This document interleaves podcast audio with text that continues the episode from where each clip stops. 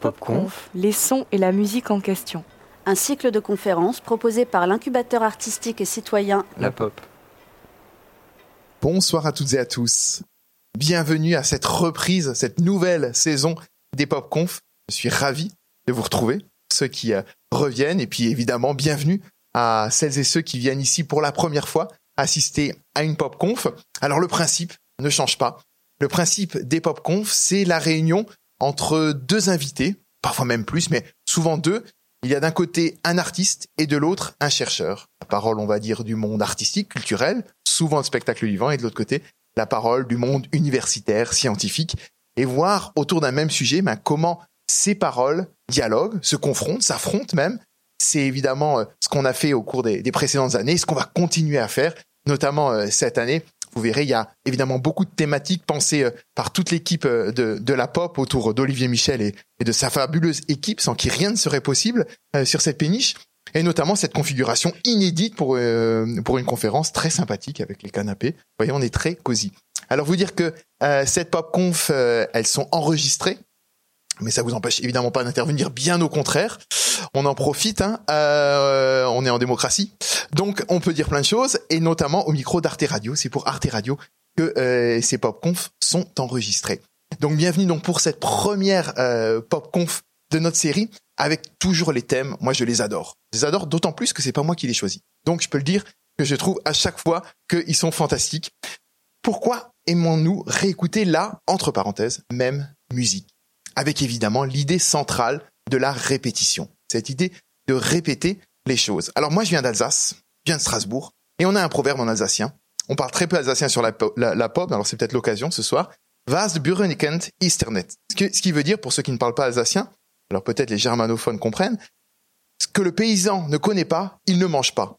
Et force est de constater qu'en musique, c'est un peu la même chose. Parce que la plupart des gens réécoutent tout le temps la même musique. Alors, c'est évidemment une différence majeur avec le langage, notamment.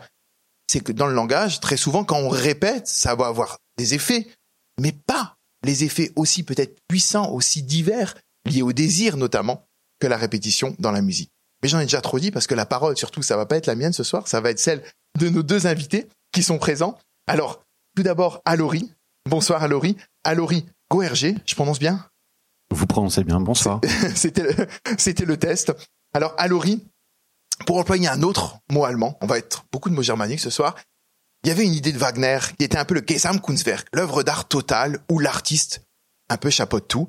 Et quand je vois un petit peu ce que vous faites, eh ben j'ai envie de dire vous êtes un peu wagnérien. C'est une super intro. Ça correspond vraiment à la façon dont je vois mon travail. Euh, je suis pas du tout intimidé.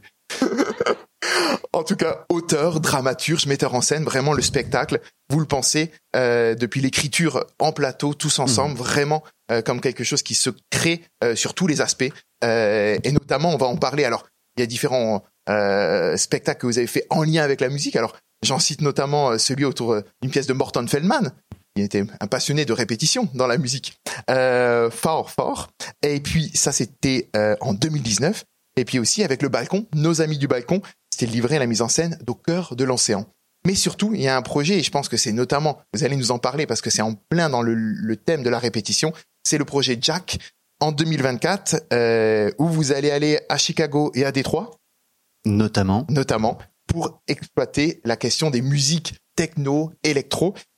On sera dans un club abandonné, voir les affects liés à l'écoute, on n'en dit pas plus, on va en parler dans, dans quelques instants, mais évidemment la question de la répétition euh, sera centrale. Et puis à vos côtés, Quentin Gaillac. Bonsoir Quentin. Bonsoir. Alors vous êtes chargé de cours en philosophie à Paris 1 et vous êtes l'auteur d'un essai et aussi euh, diplômé du CNSM de Paris. Euh, donc double cursus, d'autant plus évidemment en lien avec notre thématique, et l'auteur d'un essai. Alors là, ça tombe vraiment très bien pour la programmation de la répétition.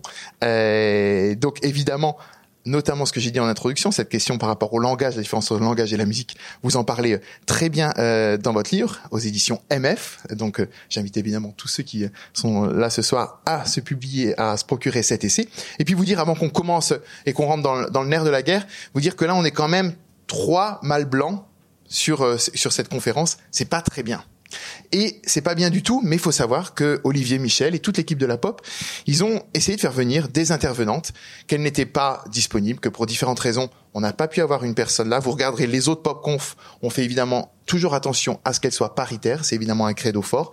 Pour autant, on ne voulait évidemment pas s'interdire d'aborder ce thème avec nos invités, mais voilà une précision, je pense, qui était importante à faire au début de cette pop-conf. Allez, c'est parti, on rentre tout de suite dans le nerf de la guerre de cette question de répéter.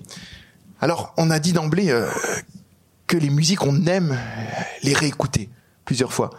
Alors déjà, une petite question personnelle. Vous-même, est-ce que c'est votre cas? Est-ce que vous-même, votre rapport à la musique, c'est un rapport que vous avez eu par la répétition en réécoutant certains morceaux euh, Peut-être déjà, avant de rentrer dans, votre démarche, voir vous-même ce que ça vous dit dans votre propre expérience, cette idée de répétition et de musique.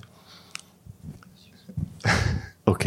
Euh, bah, naturellement. Euh, D'abord parce que enfant, on n'a pas beaucoup de disques à moins d'être un héritier, une héritière. Euh, moi, j'ai commencé avec très peu de disques que j'ai écoutés jusqu'à les user littéralement sur euh, platine parentale. Euh, et euh, oui, oui, je pense que comme plein de gens, comme plein de gens ici, j'imagine, j'ai un rapport obsessionnel, compulsif à, à, la musique, qui parfois euh, vient frôler euh, la, la, la, la, compulsion, c'est-à-dire que ça, ça, me répare, ça entretient une folie, euh, ça ça permet les choses, euh, ça. De toute façon, je pense qu'on va brasser un peu tout, toutes ces thématiques, mais évidemment, il y a quelque chose de l'ordre de d'une usure qui crée que je retrouve dans je sais pas, euh, moi je suis né en 78, donc je pense que le premier morceau que j'ai beaucoup trop écouté, c'était Rape Me de Nirvana dont euh, qui a peut-être un, bon exemple de ce qu'est euh, de ce que sont ces différents plans de répétition qu'on peut trouver dans la musique parce que la question elle m'intrigue parce qu'elle elle recouvre plusieurs réalités. C'est-à-dire c'est pas juste euh, réécouter le même morceau c'est aussi euh, un morceau qui s'écoute lui-même à, à l'intérieur de ce morceau jusqu'à la plus petite unité possible qu'on appelle le musème, hein, c'est l'équivalent du, du morphème en, en, musique, la plus petite unité indivisible euh, qu'on puisse trouver. Donc je sais pas, par exemple dans la dans la musique de Détroit, ce serait le kick. Euh, voilà. Euh, Rape Me, j'ai écouté les huit premières mesures de cette chanson, euh, je pense 300 fois d'affilée, la première fois que je suis tombé sur ce disque, parce que il produisait effectivement une espèce de décharge de dopamine qu'on, bah, en vieillissant on retrouve dans d'autres trucs peut-être moins violents euh, et qui pour moi a la même fonction que réécouter je sais pas la fin de Prélude de en 3 de Rachmaninoff euh, par euh, Lugansky parce qu'à la fin les les 20 dernières notes sont exécutées avec une, une finesse qui qui moi me me me, me ravit. Euh, et donc comme ça a souvent été dit, euh, la révolution du, du phonographe, c'est ça aussi, c'est la, la, capacité qu'ont qu eu euh, les contemporains de cette invention à s'approprier euh, une pratique qui avant était éphémère, euh, par définition, qui était plus impliquante. Bon, bah, on le sait, dans, par exemple, dans, dans les lieux de travail, le chant a disparu quand les disques sont arrivés. Et un des premiers réflexes qu'ont eu les ouvriers et les ouvrières, euh, bah, ça a été de ramener des postes de radio euh, sur le lieu de travail pour euh, remplacer le, les champs de métier et les champs de travail. Et donc quelque part aussi, quand nous on a, on découvre le, le digital. Moi, j'ai découvert le digital avec le mini disque. Il y en a qui se souviennent de ce format, le mini disque. Euh, qui était un format sur lequel on pouvait inscrire des choses. Euh, on pouvait fabriquer euh, fabriquer son propre euh, disque en découpant des petits bouts. Il y a des artistes comme Otek qui s'en sont qui s'en sont emparés très vite, qui ont fait des, des disques avec 99 pistes qui jouaient en random. voilà, moi, par exemple, ma, pour partir de l'anecdote, ça peut être être un point de départ pour passer la parole à mon collègue. sur ce mini disque, euh, la première fois que j'ai pris un long courrier, euh, je, pense en 2000, j'ai pris un avion pendant 15 heures. J'avais un seul mini disque, j'avais oublié tous mes disques euh, dans ma valise. Et sur ce mini disque, il y avait Waiting for the Man, enfin I'm Waiting for the Man du Velvet Underground, que du coup j'ai écouté pendant 15 heures. À la faveur d'une découverte que plein de gens ont déjà dû faire. Si vous avez déjà eu un casque qui fonctionne mal ou un jack un peu pourri, quand on débranche légèrement le jack, la façon dont ils sont connectés euh, fait que on par opposition de phase, je vais pas rentrer dans les détails techniques, on s'en fout, mais on obtient souvent une altération du signal qui résulte dans la suppression des, euh, des voix, parce qu'elles sont souvent mixées au centre, euh, ou simplement on passe de, on, repasse en mono, on fait disparaître un canal, euh, on oublie les guitares et on les fait revenir. Et moi je me souviens très bien d'avoir passé des heures, peut-être peut-être j'ai un problème, mais si je suis pas seul, venez m'en parler après, euh, en m'amusant à, à débrancher, rebrancher à l'envie, euh, bah, j'ai pu agir sur le médium, c'est-à-dire modifier ma perception du morceau et me dire et là je remets les guitares à fond! D'un seul coup. Parce que c'est possible. Et donc euh, quelque part augmenter l'expérience qui est déjà une expérience de la violence dans ce morceau qui a une ouverture complètement dingue. Euh, voilà, ça c'est en tout cas c'est ce rapport quasi pathologique à la, à la compulsion qui, qui me paraît très banal. Hein. On, on, parle de, questions relativement banales, mais on va sortir du trivial avec Quentin pour ré, réenchanter tout ça. Et on ne sait pas dans quel état vous étiez à l'arrivée du vol après.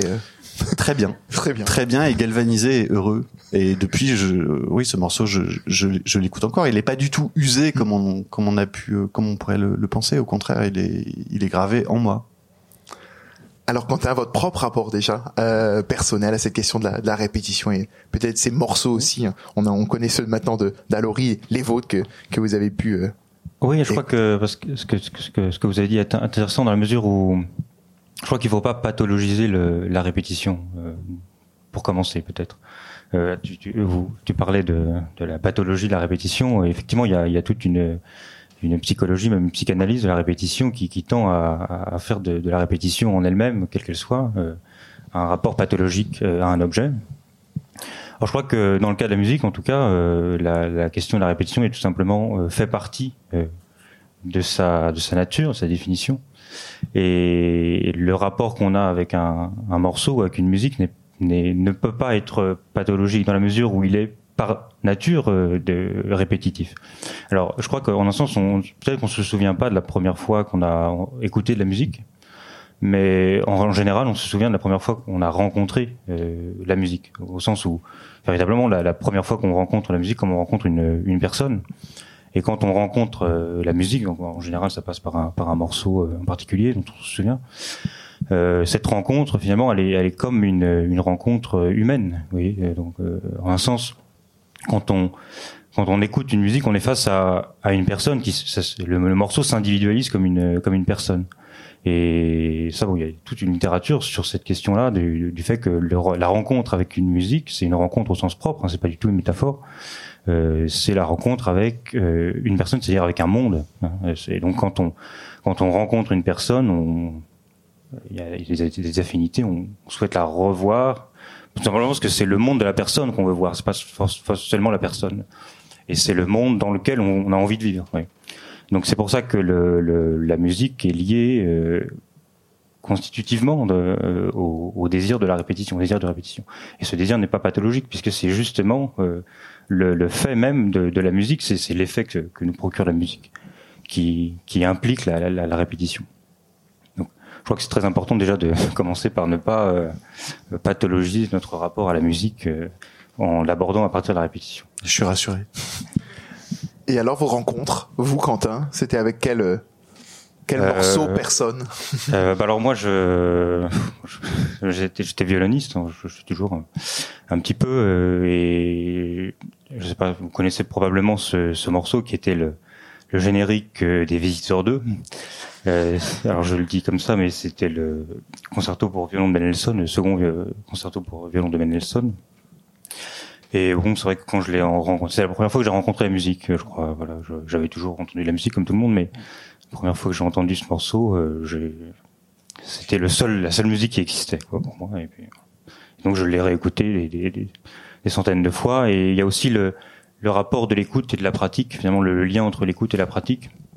Et quand on pratique de la musique, si c'est le, le, le, votre cas, vous, savez que quand on commence à apprendre un morceau ou simplement à, le pratiquer, euh, la répétition fait partie euh, de l'apprentissage évidemment, mais cette répétition n'est pas simplement une partie de l'apprentissage, c'est aussi euh, une, simplement une partie euh, de nous-mêmes, puisque le morceau qu'on joue, il devient notre notre corps quelque part. quand on est instrumentiste, euh, le, le, le, morceau devient notre corps. Un pianiste, euh, il apprend le morceau en le répétant, mais en transformant son corps en fait.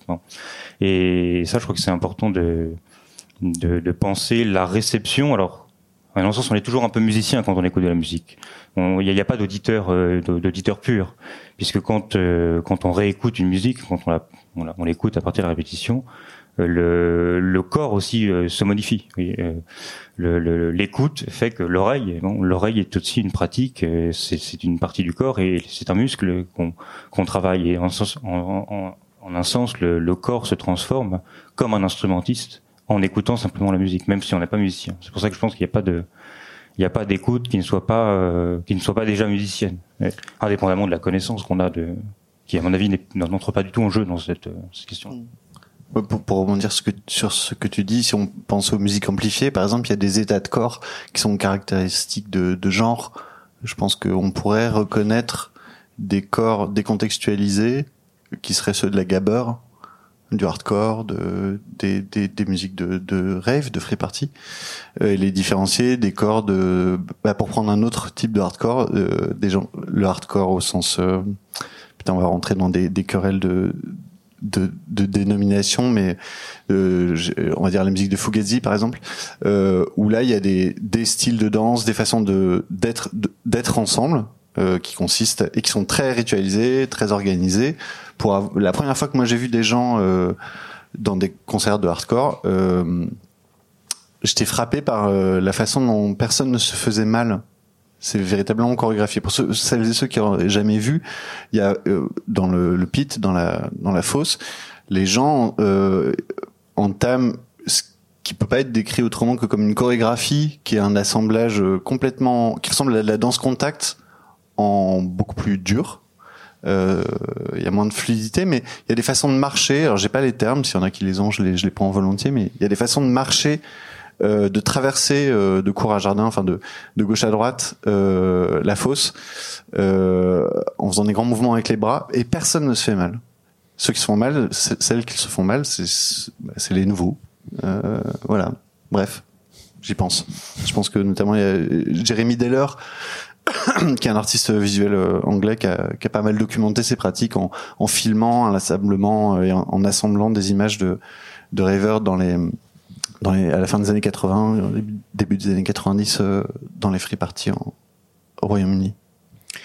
Alors à hein, vous, vous disiez justement que euh, l'arrivée du phonogramme avait bouleversé hein, évidemment euh, l'idée de répétition dans la musique. Et Quentin, j'avais envie de voir un peu avec vous justement avant, euh, avant l'arrivée du phonogramme, c'est le concert, c'est le spectacle vivant, et on voit les témoignages assez incroyables au 18e, au 19e, où notamment le public bis pendant les œuvres, hein, c'est pas dans, à, la fin, mais pendant au cours, à l'opéra, pendant un air, on aime bien l'air, on veut le réentendre sur le moment, parce qu'évidemment il n'y a pas Spotify à l'époque, et, euh, et donc c'est déjà là l'idée de répétition c'est essayer de, faire que le moment dure le plus longtemps et qu'on puisse le réentendre euh, ad nauseam. Comment, comment vous voyez peut-être cet éclairage un peu historique sur cette idée de répétition avant l'arrivée du phonogramme, Quentin? Alors ça c'est effectivement intéressant parce que le, dont on a une, idée un peu de, de, de l'opéra euh, actuellement qui est, qui est, un peu un peu figé et un, finalement anachronique. Et le l'opéra qui était un peu le, le cinéma euh, bon le cinéma de, de, de l'époque euh, n'avait pas du tout ces conventions euh, qu'on a aujourd'hui. C'est-à-dire le, le, fait d'abord d'écouter tout un opéra pendant trois heures ou deux heures dans, dans un silence euh, d'église euh, puisque bon, d'abord les, les, gens parlaient, euh, le, le, le, la, la, scène n'était pas du tout le centre de la du théâtre, et les morceaux qui étaient bissés, c'était les morceaux qui étaient les, les, tubes, enfin ceux qui étaient déjà prévus par le par l'ensemble du, du théâtre, le compositeur, librettiste et tout ça, qui étaient déjà prévus finalement pour être le morceau euh, phare de, de, de la soirée et ils étaient effectivement bissés. Euh, enfin, s'ils fonctionnaient, si ça, si l'affaire avait fonctionné, mais ils étaient, les, les, morceaux étaient bissés, ils étaient même faits pour être bissés. C'est prévu pour. Hein. C'était prévu pour, et, et, et, ensuite, et là il y a, y, a, y a, un aspect aussi économique de la de la répétition, puisque euh, ces morceaux, ils étaient immédiatement, ou dans, dans, les mois qui, dans les semaines qui suivaient la, la première de la, de la représentation, ils étaient euh, édités sous forme euh, individuelle pour différents types d'instruments, pour que les gens puissent les répéter chez eux, au piano, au chant, au violon, etc. Donc il y avait des, des réductions et des, des, adaptations, des arrangements, comme, comme, on dit aujourd'hui, de de, d'opéra ou qui étaient finalement des, des, des, airs faciles, faciles à jouer, faciles à reproduire. Et donc le, le, le, phénomène même de la répétition faisait partie de cette pratique, de cette pratique. Euh, et donc le phonogramme, donc il n'y avait pas de, il avait pas de radio, mais il y avait euh, une pratique, euh, une pratique musicale qui justement permettait de répéter des morceaux qui étaient écrits pour pour être répétés. Et au contraire, le reste, le reste de l'opéra, les récitatifs ou les airs moins moins spectaculaires avaient pour fonction de de passer et même de ne pas du tout être entendu ou écouté. Mais là, c'est vraiment intéressant. C'est-à-dire, déjà, il y a la tension entre, d'un côté, le désir, la question du désir, et de l'autre côté, la puissance économique. Mm. Et, euh, et, et qu'on va retrouver après dans ces questions de, de répétition, toujours en fait, aussi entre les deux, c'est-à-dire évidemment entre le, le, le, propre bonheur de réécouter, mais comment ce bonheur en fait est, est guidé par, euh, par, la, par la puissance économique. Oui, oui. Ah, bah, vas-y. Euh. Euh, euh non, j'essaie d'identifier des, des, situations d'écoute qui peuvent euh, toucher l'ensemble de du, public ce soir. Euh, je pensais au, DJing amateur, c'est-à-dire vous organisez une fête ou, juste vous avez, été désigné comme la personne qui joue des disques. Je, je, me dis là, il y a quelque chose de, l'ordre de du contrat social euh, qu'on pourrait résumer euh, avec le, je sais pas si tout le monde fait comme ça, mais moi j'ai une, une playlist de secours euh, qui s'appelle Give the people what they want, euh, donner leur ce, ce qu'ils veulent, leur, leur pain quotidien, qui est un peu l'endroit où il y a tout ce que les gens ont envie d'entendre. Euh, évidemment, adapté à des groupes sociaux différents, enfin selon le public de la fête, etc. Je, je fonction des tranches d'âge et puis des, des, affinités électives des uns et des autres. Euh, mais ça, ça, dit quelque chose pour moi sur cette différence entre écoute individuelle et écoute collective. Autant l'écoute individuelle, du coup, c'est mon plaisir à moi. Si moi j'ai envie d'écouter Morton Feldman pendant six heures d'affilée, ça me regarde, c'est très bien. Mais je le ferai pas en, dans, dans le groupe. Euh, pour des raisons euh, de sociabilité. Oui, c'est ça, de sociabilité secondaire, euh, d'ingénierie sociale. Euh, et donc euh, là, peut-être en, en, identifiant ce qui fait qu'on se prête à ce contrat, qui est tacitement, vas-y, mais, mais Beyoncé, quoi. Un peu, de temps en temps. Après, il y a ce, ce désir du même euh, qui qui est pas forcément le sien, mais qui est aussi euh, quelque chose qu'on partage avec le avec autrui, qui est une façon de voilà. Bon, euh, on peut imaginer que dans des pratiques plus anciennes, plus vernaculaires de la répétition, il y a aussi un désir qui est on va pas se mettre dans les champs quand ensemble on procède à une opération d'ordre agraire à inventer un nouveau morceau. Euh, non, on, on, se réfère à un canon, à une structure. Après, à l'intérieur de ça, il y a de la variation. Mais par exemple, j'y pense là parce que je travaille là-dessus en ce moment. Dans les champs de métier, euh, il y a des tubes euh, qui sont basés sur des structures qui elles-mêmes sont des tubes, euh, c'est-à-dire euh, une façon d'organiser le temps ou une façon d'organiser, enfin, oui, la, la cadence ou l'harmonie quand il y en a une, qui est un dénominateur commun qui peut satisfaire l'ensemble du groupe concerné ce qu'on entendra sans doute demain euh, dans les rues euh, en France. Et euh, Quentin, pour euh, voir justement continuer un petit peu le, le, fil historique sur cette question de la répétition. Euh, donc on voit, vous l'avez très bien dit, ce moment à, à l'opéra euh, où l'idée de bisser les, les, les, airs les plus célèbres et, et cette contrainte par évidemment les agents, les éditeurs et ainsi de suite qui sont qui sont derrière. Comment ça va ensuite évoluer jusqu'à l'arrivée des, des, supports d'enregistrement? Et est-ce qu'effectivement le support d'enregistrement ça va être un changement très fort en matière de répétition? Et là on va passer à une, une, une autre étape Quentin.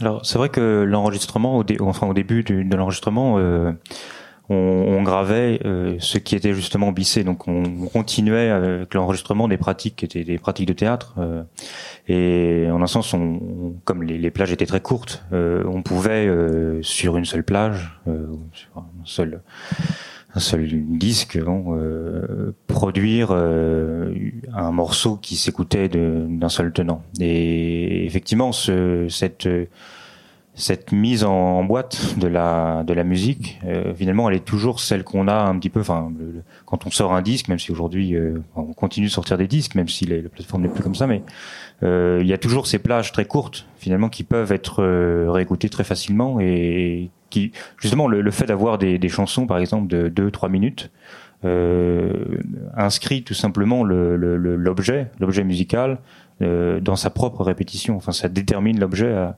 à, être répété, puisque effectivement, on ne répète pas un opéra de Wagner. Enfin, un opéra de Wagner n'est pas fait pour être répété euh, 100 fois de suite, mais une une une, une chanson, euh, on peut tout à fait la, la répéter. C'est fait pour ça. Donc, euh, en un sens, le, le, le disque a, a, enregistré et des, des, pratiques qui étaient déjà euh, des pratiques théâtrales de, de, séculaires en fait. Donc, je crois que c'est très important d'avoir cette cette idée-là euh, quand on écoute de la musique, puisque en un sens on écoute aussi des objets qui sont euh, déjà déterminés par, la, par, par une forme de répétition. Et là, c'est une grande différence par rapport à la propre pratique instrumentale. Comme vous dites, l'opéra de Wagner, on va pas se le répéter. Par contre, on va devoir le répéter énormément comme musicien. Et par contre, les, on va réécouter des plages très courtes qu'on n'aurait pas forcément besoin en tant que musicien euh, de répéter euh, dans ce nombre-là. Donc il y a une différence entre la pratique et l'écoute sur cette question de la, de la, de la répétition. Alors tout à l'heure, oui, effectivement, je, je, je, disais que toute, euh, toute écoute est, est déjà musicienne, mais n'est pas toujours déjà effectivement euh, instrumentiste. Euh, mais en un sens, euh, quand on réécoute, hein, quand on, je sais pas, quand on réécoute un disque ou une chanson en boucle toute une soirée ou toute une journée, dans son, même quand on sort de chez soi et tout ça, avec les, les, les les reproductions possibles, on a cette euh, cette possibilité en fait de devenir la musique qu'on écoute. Et en un sens, je crois qu'il y a vraiment un devenir euh, pas seulement corporel, il y a aussi un, un, être. Et je crois qu'on ressemble un peu à la musique qu'on qu'on écoute ou qu'on puisque justement on devient un peu cette musique. Et je crois que les affinités se font aussi euh, par là, c'est-à-dire les affinités entre personnes se fait entre les, les, musiques qu'on aime. Et je crois que c'est lié à quelque chose de très de très fondamental. Enfin, je, c'est lié vraiment à l'être de, de, des personnes, enfin, je, sans, sans essentialiser les choses. Mais... C'est vraiment cette question de la réception et les affects qu'on a évidemment en, écoutant la musique euh, de toute nature, j'imagine. Alors, euh, vous travaillez en plus évidemment euh, actuellement sur cette question des affects liés à la à la musique, à certains types de de, de musique. À Laurie, euh, ces, ces musiques, elles parlent. Euh, là, on parle évidemment d'un point de vue notamment philosophique, mais est-ce que d'un point de vue scientifique, dans le corps, on sait euh, à quelle partie ça parle en, en particulier? Est-ce qu'on est-ce qu'on a des éléments? Vous avez travaillé ce, ce côté-là aussi de la, de, la réception. Alors c'est pour Alori, mais aussi pour pour Quentin sur une réception presque de l'ordre voilà, corporel. À quelle partie du corps en particulier ça parle la répétition musicale? Euh, Je pense qu'il faut poser la question à Jean-Pierre Changeux, qui est justement à mes côtés. euh, mais pour ceux qui ont une expérience radiophonique, la, la blague tombe à plat parce qu'il y, a personne sur le canapé sur lequel je me trouve actuellement. Euh, non, alors n'étant pas euh, versé en, en, dans les neurosciences au point d'avoir pu mémoriser quelle partie du lobe pariétal euh, fonctionne, je vais devoir avoir recours à des notes parce que je me suis dit, il va me poser la question. je me suis dit, ça c'est bien le genre de question qui va se poser et comme je n'y connais rien et que je suis un analphabète euh, complet, j'ai lu. Euh, neuro, enfin voilà, neurosciences pour les nuls. Et donc je suis allé chercher. On va pouvoir sans doute euh, demander à des gens qui savent de, de quoi on parle. Euh, évidemment, j'ai pas noté ça dans mon petit cahier. J'ai noté dans mon ordinateur qui est au fond de mon sac. Euh, non, écoutez, peu importe quelle zone, euh, c'est ici ou là euh, fonctionne. Oui, oui, il y a, y a de la dopamine là-dedans. Euh, je sais pas si je vais pouvoir répondre à votre question aussi bien que vous l'auriez souhaité. euh, non, évidemment, ce qui, ce qui apparaît, c'est que parler des, des musiques qui me traversent là actuellement, qui sont donc des musiques euh, fonctionnelles pour parler. Euh, moi, le, terme que j'ai choisi, c'est celui de musique dure. J'appelle ça des musiques dures. Je suis sûrement pas le seul. C'est toujours horriblement prétentieux quand les gens disent j'appelle ça. Euh, c'est le terme que j'ai choisi moi pour parler de l'électro, de la house, de la techno, enfin les musiques qui ont été pensées autour de de la pratique de la danse souvent euh, mais en discutant avec mes, mes pères, euh, mes contemporains, mes contemporaines, je découvre qu'il y a de plus en plus de gens euh, qui consomment ces musiques, qui jouissent de ces musiques euh, sans danser. Euh, moi, je vais dans des festivals de dégénérés où il y a 2000 personnes sous kétamine et je suis relativement sobre. Je parle sous contrôle parce qu'il y a des gens qui m'ont déjà vu dans ces festivals. Mmh. Disons relativement sobre. Euh, debout euh, avec un verre à la main ou assis et euh, bah voilà il y a des on peut écouter de l'acide euh, pendant des plombes euh, avec le, même goût, la même recherche de la différence dans la répétition, euh, qui anime le mélomane qui va se diriger vers, par exemple, les, les minimalistes américains. Reich, Glass, Arvo Pärt, ce que vous voulez, Gibson, même combat euh, que, que l'acid house. C'est la différence par la répétition qui, qui est une forme d'épuisement du sentiment, qui s'organise autour d'un système de gratification qui est un peu différent. Par exemple, pour reprendre ce que tu disais tout à l'heure, c'est-à-dire quelque chose qu'on connaît bien, qui est euh, on a écouté, on écoute des musiques parce qu'on des, des, chansons par exemple parce qu'on s'identifie, euh, on arrive à s'imaginer, on les connaît tellement bien qu'on arrive à s'imaginer être le guitariste, la guitariste, le le bassiste, la batteuse, peu importe. Euh, faites pas comme si vous l'aviez pas déjà fait. Je sais que vous le faites parfois.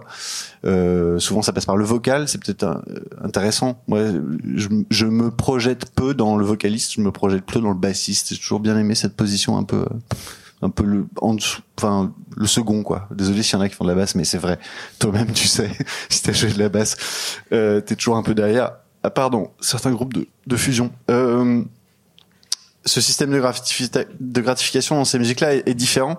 Euh, D'une part parce qu'on parce qu'il s'organise autour d'une abstraction euh, à laquelle il est plus difficile de s'identifier.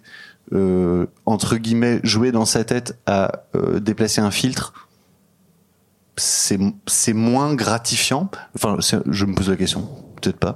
Ça, me paraît moins gratifiant que de s'imaginer euh, prendre un solo de guitare. Vous voyez ce que je veux dire je me, je me pose cette question. Je me dis tiens, qu'est-ce qui a bougé là de- là-dedans et qu'est-ce qui fait que pour autant on peut euh, rechercher ce même hit de dopamine euh, qu'on a euh, avec euh, avec des musiques euh, euh, qui s'ancrent dans une tradition euh, qui est liée à l'idolâtrie, j'imagine. Euh, voilà, je me rends je me rends pas bien compte de à quel point j'ai répondu à votre question, mais j'essa- j'essaie de poser des questions moi-même. C'est la meilleure façon euh, socratique, n'est-ce pas, de répondre aux questions. Par rapport à, hum, à cette question un peu neuroscience, est-ce que euh, déjà, Quentin, vous avez quelques éléments là-dessus? Et puis après, rebondir, parce que euh, c'est très intéressant, Laurie, euh, euh, vous avez évoqué euh, Phil Glass, tout ce, ce courant du minimalisme. Est-ce que justement, comment voir dans l'écriture musicale cette incorporation du motif de répétition? À quel but? Un but de désir, un but d'économie? Comment les compositeurs et compositrices ont euh, eux-mêmes incorporé cette idée-là? Euh, et là, on pense évidemment au minimalisme, mais il y en a peut-être évidemment euh, d'autres exemples. Donc deux questions en une. Quentin. Oui, alors pour la pour la première question sur la cognition, euh, moi je suis pas effectivement un spécialiste de, philosophie euh, cognitive, science cognitive, mais il me semble qu'il y, a- une partie quand même de la de la réception de la musique hein, qui est liée aux émotions, qui est liée à l'affect, et, ça, ça a été ça a été montré plusieurs fois le lobe préfrontal gauche euh, qui est qui est responsable euh, des, des émotions. Euh, effectivement, quand il est, quand il est, quand il va mal, hein, quand il est, il est atteint, il y a des, il y a des problèmes de réception de, de la musique et notamment de des difficultés à identifier l'affect dont la musique est porteuse. Et alors ça, ça joue aussi sur les, les- le comportement même de l'individu évidemment, mais dans, dans, dans la vie de, de tous les jours, pas simplement dans l'écoute, mais ça, vous voyez qu'en fait l'écoute, euh, on écoute la musique comme on comme on vit en un sens, puisque le fait de ne pas pouvoir euh, identifier euh, un affect d'un morceau, d'ailleurs de ne plus savoir exactement si un morceau euh, est triste ou joyeux, euh, euh, en réalité accompagne une là une pathologie, une pathologie de, de la vie de la vie quotidienne, de la vie de tous les jours, dans laquelle on ne peut plus par exemple savoir exactement euh, qu'est-ce qui est bien, qu'est-ce qui est mauvais pour pour soi-même euh, dans sa vie, etc. Donc en fait, euh, ces, pathologies qui jouent sur l'écoute de la musique, ce sont des, de- des révélateurs finalement de la, de la, de la cognition de la musique. hein. C'est-à-dire qu'on on écoute effectivement la, musique avec notre cerveau et pas simplement avec notre, notre corps. Mais effectivement, pour la deuxième question là sur le, sur le répétitif américain, euh, alors là, c'est une question. C'est-à-dire que on peut se dire, d'une certaine manière, que on fait, on écrit la répétition. euh, C'est-à-dire que la musique répétitive américaine, hein, c'est vraiment porter la répétition à son à son point limite, même de saturation. C'est-à-dire qu'il y, y a vraiment plus que de la répétition. En fait, c'est poussé à l'extrême des, des, principes qui étaient déjà là, type les arias da capo baroque ou le, le da capo, c'est la répétition de la première partie que le public attend. C'est finalement ça qu'on repousse, mais à, à l'extrême. C'est-à-dire qu'on exhibe, en un sens, euh, la répétition euh, qui est présente dans n'importe quel morceau. À partir du moment où vous avez du rythme, vous avez une répétition, un, tempo, c'est un métronome, c'est un rythme. Euh, tout, tout morceau est fondé là-dessus, donc euh, un rythme de base. Et, et quand on donne à ce rythme finalement le premier plan, donc on, l'exhibe, on exhibe ce qui était dissimulé, euh, bah, on produit un objet musical qui, en lui-même, euh, alors peut-être est problématique si on si on s'intéresse simplement à la musique d'un point de vue euh, d'un point de vue euh, traditionnel, mais si on considère l'objet tel pour lui-même, oui, dans sa nature, en un sens le l'objet musical devient enfin, je pense qu'on a tous fait cette expérience d'écoute quand on euh, quand on entend une musique euh, fil glace euh, de, américain, d'avoir euh, non pas le, le sentiment d'entendre toujours la même chose, mais d'entrer véritablement dans un dans un cadre d'écoute ou dans un dans un monde d'écoute qui fait que finalement la répétition n'est plus aperçue alors qu'on devrait n'entendre que cela. Et ça, c'est, je crois que c'est vraiment une une chose qui appartient à la répétition et pas pas tant euh, au compositeur. C'est-à-dire que je crois que le compositeur ne fait que que révéler quelque chose qui appartient euh, à la à la vie de la musique. Et quand on écoute justement cette musique-là, on est, je crois qu'on on s'aperçoit même plus de la de la répétition, alors qu'il y a il n'y a que ça. Mais parce que justement, ça fait partie de ça fait partie du, du, du langage musical ou du, du, matériau musical, comme, comme tu le disais au début, qui, qui est fait pour être répété et qui n'a, il y, a, aucun, y a aucune difficulté à répéter la, la, la même note euh, 50 fois de suite. Alors effectivement, si on, utilise le même mot, euh, si j'utilise le même mot euh, euh en parlant, euh, ce, ce, sera, ce sera inaudible ou insupportable. Euh, donc je crois que c'est vraiment une spécificité de la musique que la, les répétitifs américains ont, simplement exhiber, mais pour en faire des objets musicaux. C'est pas des, des objets euh, amusicaux, c'est au contraire, c'est simplement le, prendre la musique au sérieux dans ce sens.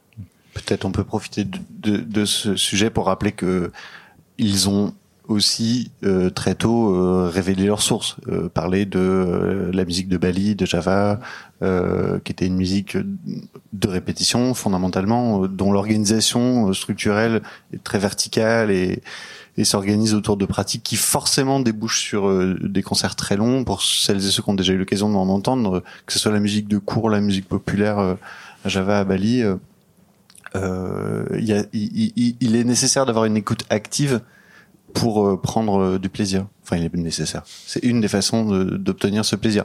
De même que dans la musique minimale américaine, il y a euh, une, une un, on a besoin d'être en tension vers la compréhension euh, pour jouer pleinement, en tout cas en, ce qui me concerne. Et euh, peut-être aussi parler des polyrythmies euh, euh d'Afrique noire qui ont largement contribué à l'essor de ces musiques. Reich a été un, un, de ceux qui a été pas mal à, à, la fois attaqué sur les questions, sur cette question, à, à juste titre parfois. mais voilà, peut-être juste rappeler que tout ça s'origine euh, il y a très très très très longtemps et que ces phénomènes sont anciens et répertoriés en tant que tels.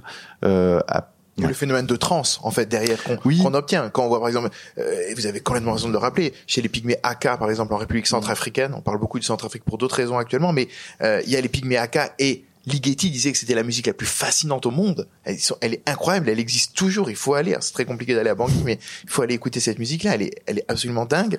Et le, but très clairement de cette répétition, c'est la transe. Oui, puis aussi euh, parfois ça, nous, ça, ça échappe aux mélomanes euh, qu'on qu est toutes et tous ici. Euh, ça répond aussi à des logiques d'organisation qui, qui ont été peu documentées aussi parce que les ethnomusicologues étaient assez souvent en PLS euh, devant ces pratiques, ils comprenaient pas ce qui se passait et le, le, le disent. Il y a des témoignages euh, fascinants d'ethnomusicologues qui se qui sont confrontés euh, à, à, par exemple au pygmée et qui qui reconnaissent ne pas être armés pour comprendre les structures profondes euh, qui se dégagent de ces musiques, mais qui, par exemple, pour prendre un exemple chez les Pygmées, euh, et je crois que c'est les Baka pour le coup, euh, il y a des musiques de cueillette de champignons qui sont clairement organisées en fonction de la question de l'espace. C'est-à-dire que c'est des musiques fonctionnelles qui sont faites pour à la fois se repérer dans l'espace les uns les autres et produire des motifs vocaux euh, qui varient aussi en fonction d'un intérêt, c'est-à-dire Là, il y a de la pleurote. Bon, c'est pas la pleurote, mais euh, bref. Euh, vous voyez bien ce que je veux dire. Je connais pas les champignons euh, au Cameroun. Je, si quelqu'un les connaît, allez-y. Faites les malins. Voilà, personne. Euh, ouais, parce qu'on dit que c'est blanc ici, mais c'est blanc aussi devant. Euh, euh, euh, euh, oui, euh, avant de dire des conneries, oui, euh, organisation spatiale, se repérer les uns les autres, qualifier la découverte et aussi ne pas se perdre, tout simplement. On est ensemble dans une forêt qui fait plusieurs hectares et ben on se, il y a des phénomènes d'écolocalisation euh, évidents. Bon alors moi ça m'a toujours fasciné c'est cette frontière entre le fonctionnel et le et puis l'ornemental, parce que aussi effectivement c'est très beau à écouter. est totalement totalement imbriqué. Pour revenir un instant, euh, Quentin, sur ces questions du minimalisme, parce que dès le début, on voit qu'il y a cette question du désir, la rencontre, le coup de foudre, enfin la répétition, et que les compositeurs, compositrices ont, bien compris, et puis la question commerciale, présente d'emblée, les éditeurs, vous l'avez, très bien dit. Et quand on voit dans le minimalisme américain, moi j'ai l'impression que au début on était vraiment dans ce désir-là, les premières pièces de Steve Reich, incroyables, John Adams, tout ça qu'on adore. Et puis aujourd'hui quand on écoute ce que fait Phil Glass pour le cinéma, c'est quand même du commercial à fond, euh, où l'intérêt artistique paraît euh, un tout petit peu secondaire. Est-ce que ça a pas le minimalisme américain? Ma question est un peu pour les deux. Ce courant basé sur la répétition est devenu justement euh, complètement un courant presque commercial et qu'aujourd'hui le succès d'un d'un Phil Glass repose avant tout euh, sur ce qui reste plus les, ressorts purement euh, purement économiques. Mais c'est peut-être totalement subjectif hein, comme comme appréciation. N'hésitez pas à dire si vous êtes absolument pas d'accord et que vous adorez les BO signés Phil Glass.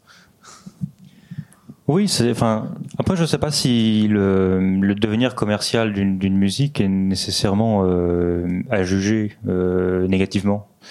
Euh, je vais peut-être me faire l'avocat du diable, mais je, je pensais pas euh, dire ça aujourd'hui. Mais je pense que euh, effectivement, le, le, le, le, le devenir commercial d'une musique euh, ne, ne préjuge en, en rien de, de la nature même de la musique.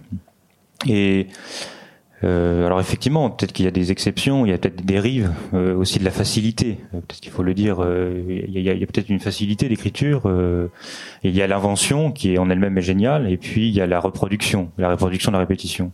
Donc peut-être que le, le, le, le commercial, enfin le, le caractère négatif, disons, de la dimension commerciale de la musique, c'est le peut-être la facilité, quoi, de, la facilité de l'écriture, mais comme dans, tous les, les procédés euh, aisément reproduct, reproductibles et, en fait euh, qui permet simplement de, de, ne plus de ne plus créer, de ne plus inventer. Mais je pense que en, soi-même, ça ne permet pas de de, de, juger négativement une, une musique. Et je, je dirais pas euh, comme ça qu'il y a, du parce que c'est commercial, il faut le il faut absolument le, déprécier. Je pense qu'il faut peut-être euh, adopter justement une autre une autre attitude sur sur cette musique ou sur même sur cet usage commercial de la musique et, et considérer que bah, tout simplement le, le bah, la, diffusion commerciale de la musique c'est c'est notre euh, lieu à tous, hein, c'est notre c'est notre euh, notre condition. Et c'est aussi comme ça qu'on a qu'on a tous euh, accueilli la musique, c'est comme ça qu'on la pratique, qu'on la qu'on la qu'on la consomme. Au sens propre du terme. Peut-être on peut rappeler que Philippe Glass, euh, dans les deux années qu'on suivi la sortie de Einstein on the Beach, qui pourtant avait été un succès monumental, a fait le taxi dans les rues de New York pour euh, survivre. Donc, il- je- je- j'ai du mal à lui en vouloir de continuer à faire do sol, do sol, do sol, do sol, do. Mais même si effectivement, oui, c'est si si vous mettez euh, l'intégralité de la musique de Philippe Glass en random dans iTunes, vous allez avoir l'impression d'entendre un seul morceau, mais qui, qui a été bien bien pensé. Pour l'avoir un petit peu chanté en, en amateur total, euh, le, le, le plaisir de de la de la superstructure chez Glass euh, est d'une évidence qui me paraît préfigurer dès le début euh, un devenir euh, commercial. C'est une musique profondément commerciale. Et, et souvent, quand je discute avec mes, mes homologues euh, plus lettrés en musique, euh, des gens dont, dont le métier est la musique contemporaine ou qui, qui, viennent du conservatoire, enfin, souvent je rencontre une certaine animosité envers les, minimalistes américains. Euh, par exemple, j'ai beaucoup moins de mal à me faire entendre autour de Andreessen, par exemple Louis Andreessen, euh, de Stadt. Euh, pour ceux qui connaissent pas le morceau, c'est magnifique. Ok tous. Euh, ça, ça va plus parler. Pourtant, c'est effectivement dur. Je- effectivement, j'ai du mal à imaginer des acteurs hollywoodiens avec des des gros problèmes personnels sur fond de musique de Andreessen. Mais, euh, mais, mais bon, j'espère que ce jour viendra. J'aimerais euh, voir ce film. Mais effectivement, ma question, c'était comment, dès le geste, finalement, euh, la question de la répétition a ce but-là de créer ce rapport à- à- avec le public et derrière un peu le un public éventuellement de masse. C'est-à-dire voilà cette question même de la répétition dès le geste euh, artistique qui, euh, qui qui peut avoir ce, ce but entre guillemets économique.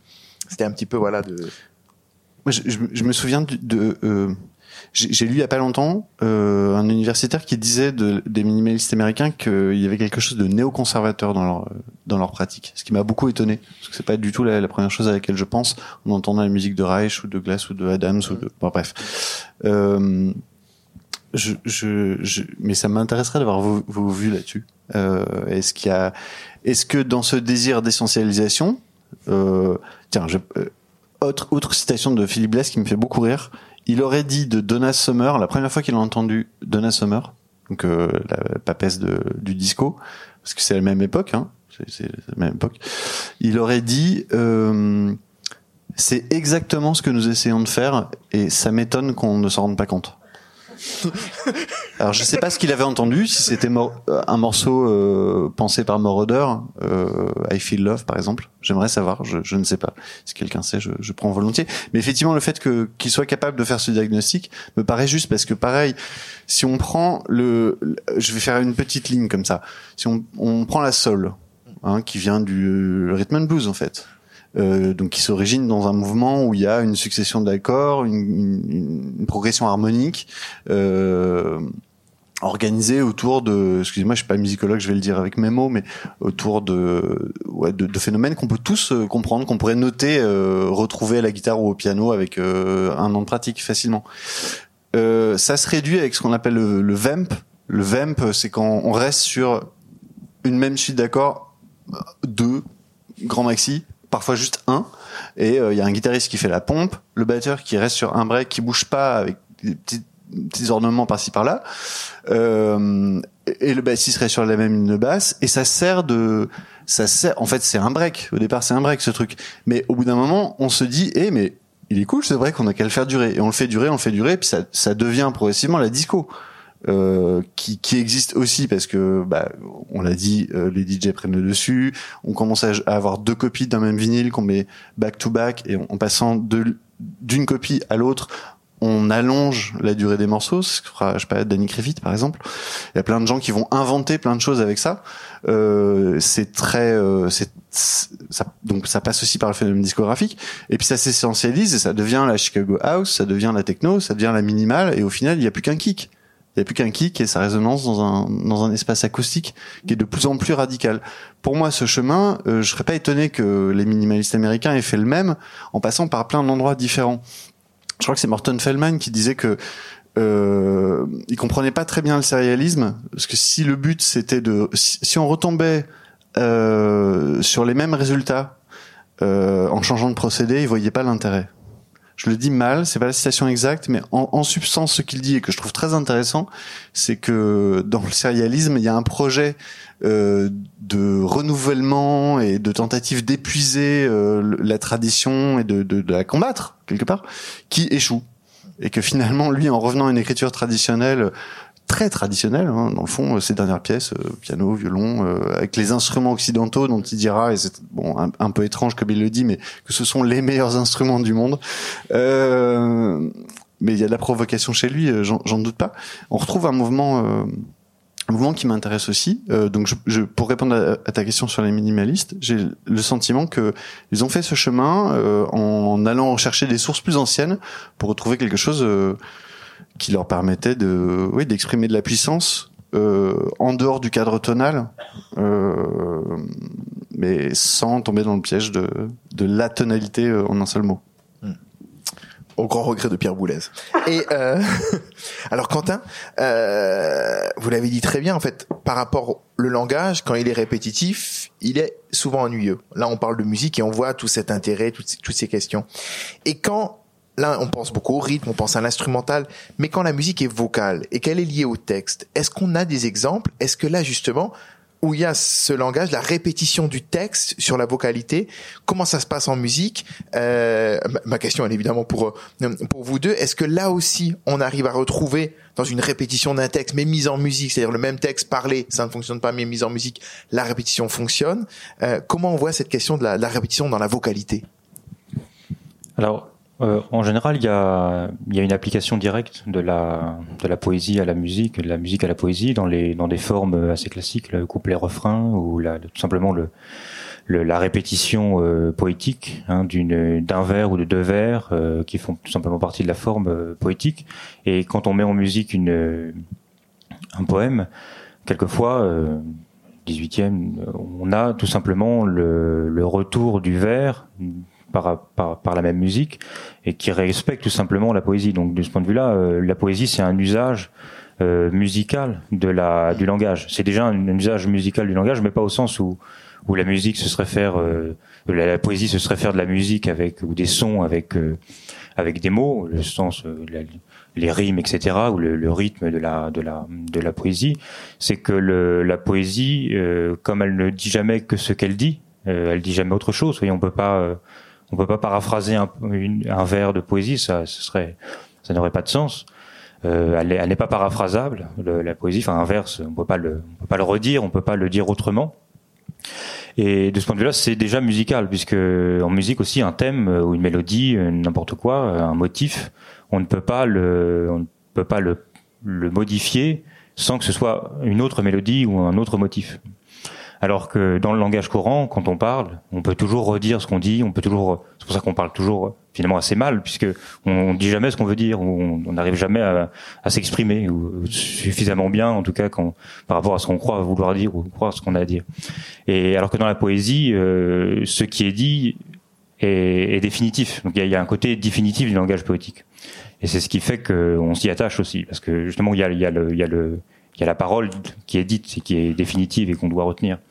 Et, c'est pour ça que je disais que la poésie euh, fait déjà un usage musical en ce sens-là, puisque comme la musique, euh, la poésie euh, dit exactement ce qu'elle a à dire et elle, ne reproduit pas son, propre langage. Et quand on met en musique un poème, on peut effectivement re, reproduire la même musique, le même motif sur le même vers, et donc le vers est effectivement répété, mais comme il serait répété si on le récitait, si on récitait le, poème. Et quelquefois, euh, même le, compositeur est obligé de répéter des vers qui ne sont pas répétés dans le poème, mais ça ne produit aucun, euh, aucune redondance. Alors il y a, effectivement la musique qui, entraîne la, poésie en ce sens-là, mais même si on s'attache simplement aux paroles, le, la, poésie euh, produit son effet répétitif de, ce fait-là, du fait que la, poésie à ce, cet usage du langage qui est un usage définitif. C'est ça qui est peut-être le, le, plus euh, le plus impressionnant quoi, dans, le, dans, la, dans la musique et dans la poésie par rapport au langage courant, au langage quotidien. Effectivement, cette forme théorique. La forme rondeau, c'est refrain couplé. On retrouve voilà, C'est exactement la. C'est effectivement ça. Sur la question de la vocalité et c'est et la répétition de la, de la vocalité, euh, alors Acide. Euh, en tout cas, moi, quand je me pose la question de à quel endroit on a tenté d'épuiser le langage, je pense par exemple à acide, euh, qui est répété à l'envie sur les premiers disques de New Beat, parce que parce que ça résume tout. Euh, ça résume euh, ce petit bonhomme, euh, ce, smiley jaune euh, qui dit qui dit mille choses en fait. non, je pense à, je sais pas, je pense, je, je pense à Catherine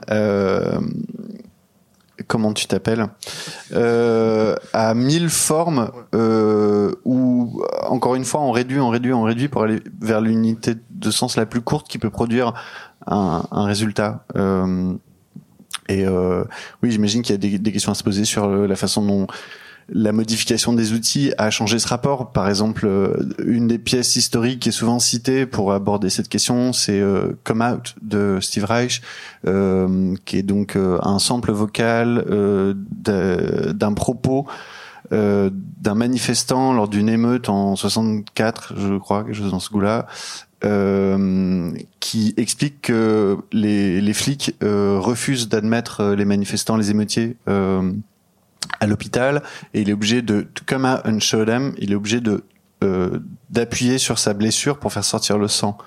So that the blood would come and, euh, voilà, etc. Et il prend cette unité, ce passage bah, qui est puissant. Enfin, je veux dire, c'est terrible ce qu'il dit, euh, être obligé d'appuyer sur sa propre blessure pour être admis en soins intensifs. Euh, et ce Coma Unshodem, il le place sur deux magnétophones à bande qui sont phasés, déphasés. Les techniques sont connues. Euh, ce sera un de ses gimmicks. Euh, et par réduction progressive, on arrive à juste au phonème. On parlait du musème tout à l'heure. On arrive juste à, la plus petite unité possible pour épuiser le langage. Peut-être comme pour rebondir sur ce que tu disais sur la poésie. De même que la poésie a changé entre euh, entre Byron et Frost, euh, eh ben notre l'approche de la matière euh, poétique dans la musique, quelle qu'elle soit, que ce soit la new beat ou que ce soit la musique euh, minimale américaine, il y aurait mille autres exemples. Hein. Il n'y a pas que Reich qui a, qui a eu cette pratique euh, et qui a tenté de voilà de, s'attaquer de s'attaquer aux mots avec des logiques qui étaient celles de bah, peut-être de ceux qui l'a lu. Je sais pas s'il a, s'il a lu Beckett, par exemple, mais ce serait intéressant de savoir. Ce qui est intéressant sur cette question aussi de, de vocalité du, et du texte, je pense à un exemple de Stanley Kubrick qui dans Eyes Wide Shut euh, fait diffuser un chant indien, mais il ne voulait pas répétitif évidemment, mais il ne voulait pas que le texte soit compréhensible et donc il l'a diffusé à l'envers, de telle manière à ce qu'on entende évidemment cette répétition sans en percevoir le, le texte, même pour ceux qui, qui pouvaient comprendre euh, évidemment la langue. Et donc euh, garder la répétition sans, sans le texte. Ce que, euh, ce que tu disais, Quentin, à l'instant, était aussi intéressant, c'était en Philippe Catherine, où l'effet de répétition peut aussi être un effet entre guillemets humoristique, euh, voire absurde, ce type de choses qu'on n'a pas abordé encore. Euh, Peut-être aussi Quentin là-dessus sur comment la répétition euh, peut peut créer voilà ce ce moment-là en étant peut-être extrême sur un texte ou sur un motif, créer quelque chose qui, euh, qui voilà, fasse sourire ou, presque un peu provoquant ou absurde. Euh, oui, c'est vrai que, en un sens, les, répétitifs américains, euh, si, on imagine la première fois qu'on si on essaie d'imaginer la, première écoute de cette musique, elle aurait probablement un effet comique en elle-même, oui, parce que on se dit qu'est-ce on s'attend à, à, trouver autre chose, puisqu'il y a, il y a cette, cette, cet horizon d'attente euh, qui est aussi un horizon d'attente historique, c'est-à-dire qu'on on, écoute avec ce qu'on a déjà, ce qu'on a déjà entendu, ce qu'on a déjà écouté, et le fait d'attendre quelque chose qui ne viendra jamais, justement, fait que ça produit, ça peut produire un effet comique dans la mesure où il y a une surprise, il y a une surprise de, de quelque chose qui qui justement ne, ne, ne, surprend plus ou qui ne peut plus qui ne peut plus nous surprendre. Qui ne viendra une surprise qui ne viendra jamais mais qui est une surprise euh, continuelle quoi. Et peut-être qu'effectivement il y a une il y a un, il y a, il y a un rapport humoristique à cette à cette à cette pratique. Et mais il y a aussi ça dans par exemple dans certaines pièces un peu radicales de de, de Chelsea qui est ce euh, compositeur euh, italien qui après un séjour, alors là on va, on va pathologiser la répétition, mais qui après un séjour dans, un, dans une maison de, de, de, repos, disons, euh, s'est mis pour se soigner, en, partie pour se soigner, à répéter sur le sur le piano qu'il avait dans sa dans sa chambre de, de la clinique en Italie, euh, s'est mis à répéter euh, pendant des heures une seule note sur le sur le piano. Et il en a fait euh, l'une de ses pièces les plus importantes, hein, les, quatre pièces sur une seule note, euh, dans laquelle, euh, alors en réalité c'est pas une seule note puisqu'il y a des variations comme c'est tout un orchestre symphonique, mais il y a chaque chaque pièce, chacune des quatre pièces est consacrée à une seule note. Et le fait d'entendre ça, alors ça n'est pas une pièce du tout humoristique, même si Chelsea avait certaines pièces ironiques et parfaitement humoristique. Cette pièce ne l'est pas, mais je pense qu'on peut effectivement avoir euh, ce sentiment de l'absurde dans euh, l'usage euh, extravagant de la répétition. Et en un sens, c'est un peu l'opposé de ce qu'on pourrait faire si on ne répétait pas du tout. Et c'est parce que si on répète pas du tout, finalement, on a une, musique aphoristique à la Webern, c'est-à-dire que des, musiques d'une minute trente mais, pas du tout au sens de la chanson qu'on retient. C'est-à-dire au sens où on a simplement tout, on épuise tout le matériau en une minute trente et puis on la, pièce euh, s'arrête au bout d'une minute. Donc c'est l'inverse du commercial justement, avec les outils du commercial, puisque c'est une musique très brève, mais qui n'est pas du tout destinée à être à répéter, puisque répéter une, une, une, pièce comme ça qui est un, aphorisme musical, c'est ce serait non seulement ça n'aurait pas de sens, mais personne voudrait euh, réécouter cette, cet aphorisme musical. C'est vrai que l'anti-répétition, c'est Anton Webern. Vraiment, je pense que c'est celui qui, c'est vraiment l'opposé de tout ce qu'on raconte ici, c'est, euh, c'est, c'est Webern. Alors, euh, rien, je pense à un style musical euh, de niche euh, qu'on appelle le, enfin, le, le, bah tiens, j'ai oublié. Euh, je suis en train de voir euh, iTunes dans ma tête, euh, le ghetto, mais il y a, il y a, il manque un affixe. Euh, Il y a des disques dont la fonction est d'assurer les breaks entre deux morceaux d'électro, euh, où les gens répètent euh, Pop That Pussy et, et, plein d'autres trucs que je vais pas redire en, en radio.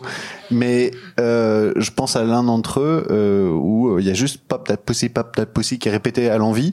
Moi, je me suis plein de fois euh, enfin euh, passionné pour ces disques qui sont en fait euh, clairement euh, ancrés dans une logique industrielle, c'est-à-dire on découvre les sampleurs, euh, il y a une fonction repeat euh, 4 fois, 8 fois, 16 fois euh, qui est exploitée de la façon la plus simple possible, c'est-à-dire c'est un plaisir euh, oral euh, pour parler comme un euh, de de j'appuie j'appuie j'appuie j'appuie et je si vous l'avez déjà vécu une fois hein, ça vous parlera de, de d'obtenir les subdivisions les plus grandes. Ce qui est drôle, c'est que ça existe donc dans des styles de musique populaire dont là la fonction est de faire lever les bras aux gens euh, et reprendre des shots et, et s'énerver très fort. Enfin, ça sert à ça. Euh, et faire monter la tension. Il y a une science de ça. Il y a, une, il y a une, une- un tempo de ça. Il y a une. facile. Ça peut être théorisé. Il suffit de parler avec des DJ pour s'en rendre compte. Euh, Ils peuvent t'expliquer comment on récupère les gens, comment on fait monter la sauce, etc. C'est une science. Euh, puis alors, ce qui est drôle, c'est que ça existe aussi dans des musiques dites savantes. Je pense à une pièce de Carl Stone, euh, compositeur américain, actif dans les années 70, qui, a, qui s'est fait connaître avec une pièce qui s'appelait Sukhothai, je dirais fin des années 70, 76, un truc comme ça, euh, qui est un extrait d'un rondo de Henry Purcell, qui se prête très bien à, à la répétition. Purcell, c'est quelqu'un, euh, il suffit de voir la musique de Niemann, c'est Purcell en x2 ou x4 ou x8. Il a tout pompé sur euh, sur Purcell. Euh, et, et c'est très bien. Moi aussi, j'aime j'aime bien Niemann aussi. Je fais partie, je fais mon coming out.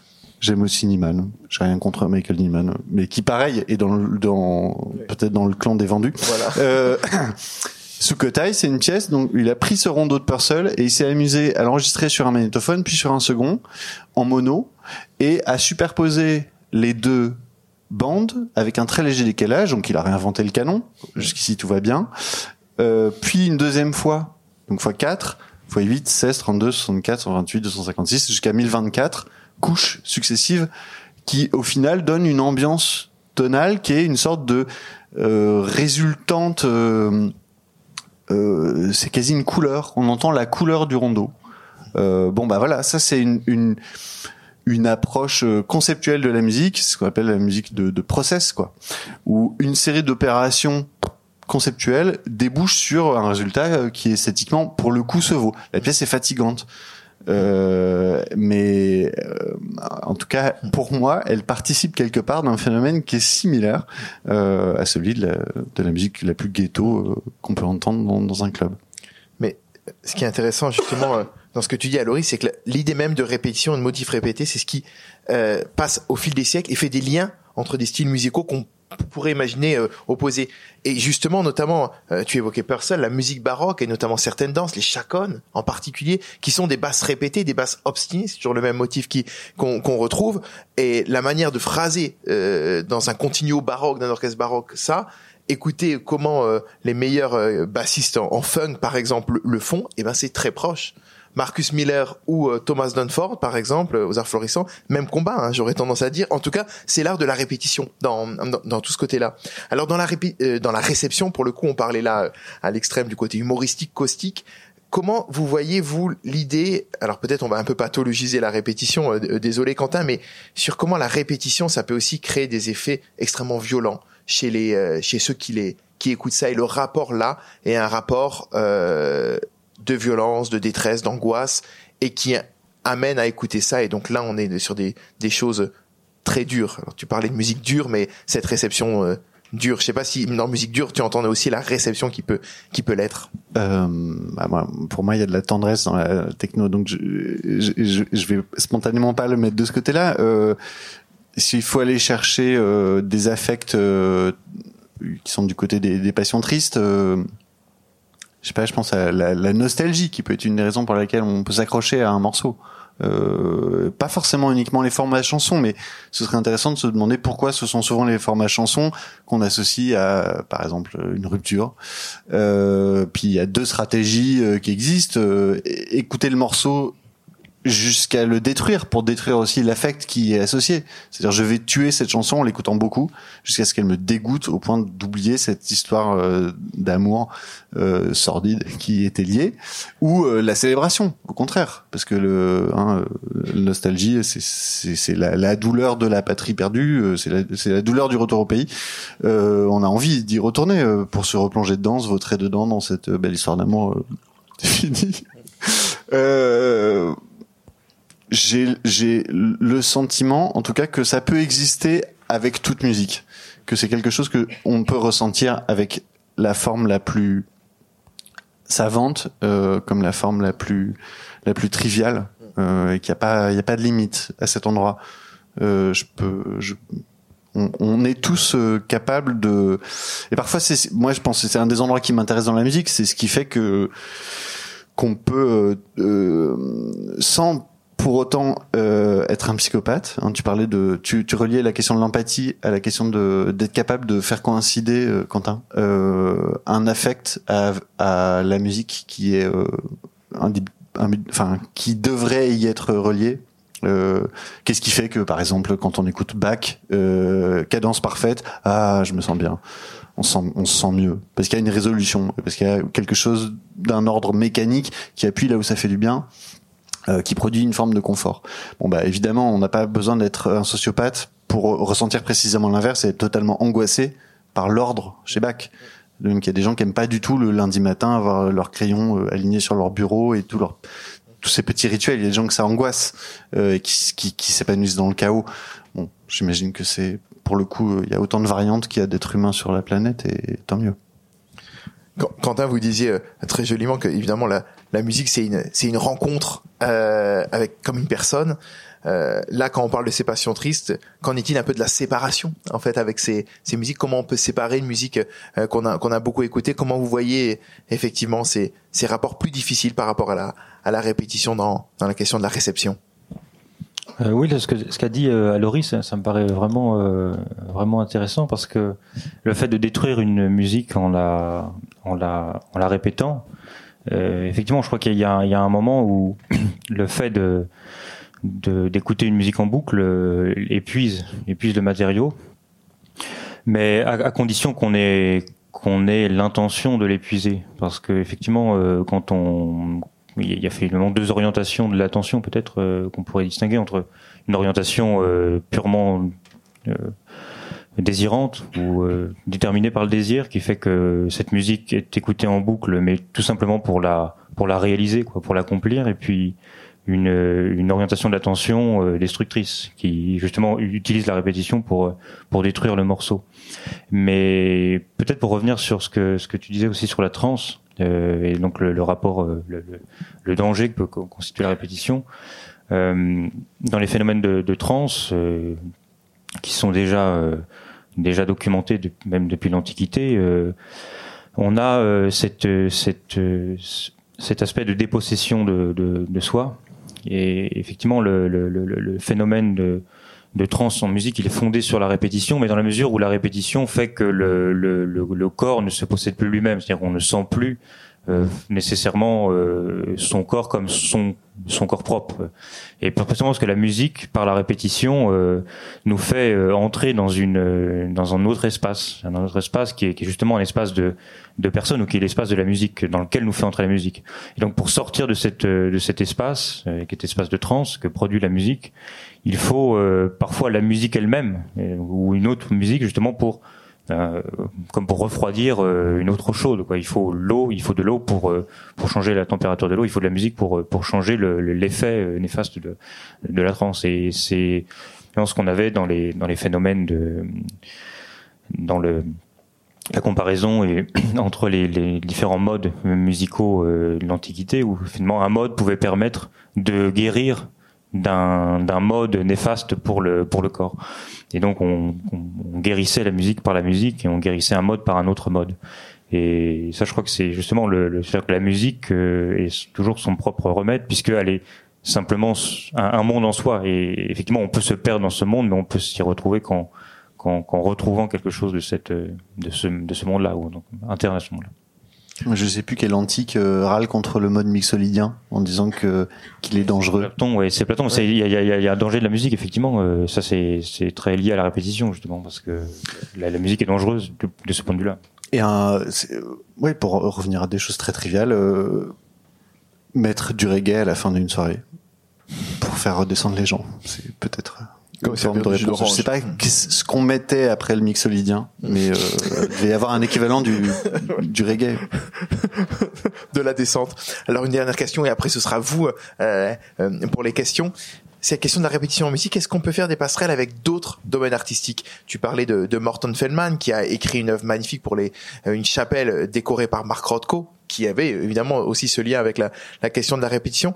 Comment vous voyez Est-ce que euh, il y, a des passerelles à faire entre entre les entre les formes artistiques euh, dans cette question de la répétition, de la musique par rapport à, à d'autres domaines où cette où cette répétition pourrait euh, se, se croiser? Quentin ou Alory alors oui, il y a bon, il y a plein de peut-être avec l'architecture, peut-être c'est le, le, plus euh, le plus évident. Il y a une pièce de, de Boulez qui euh, reprend l'architecture du musée euh, Guggenheim à New York, qui est un musée circulaire.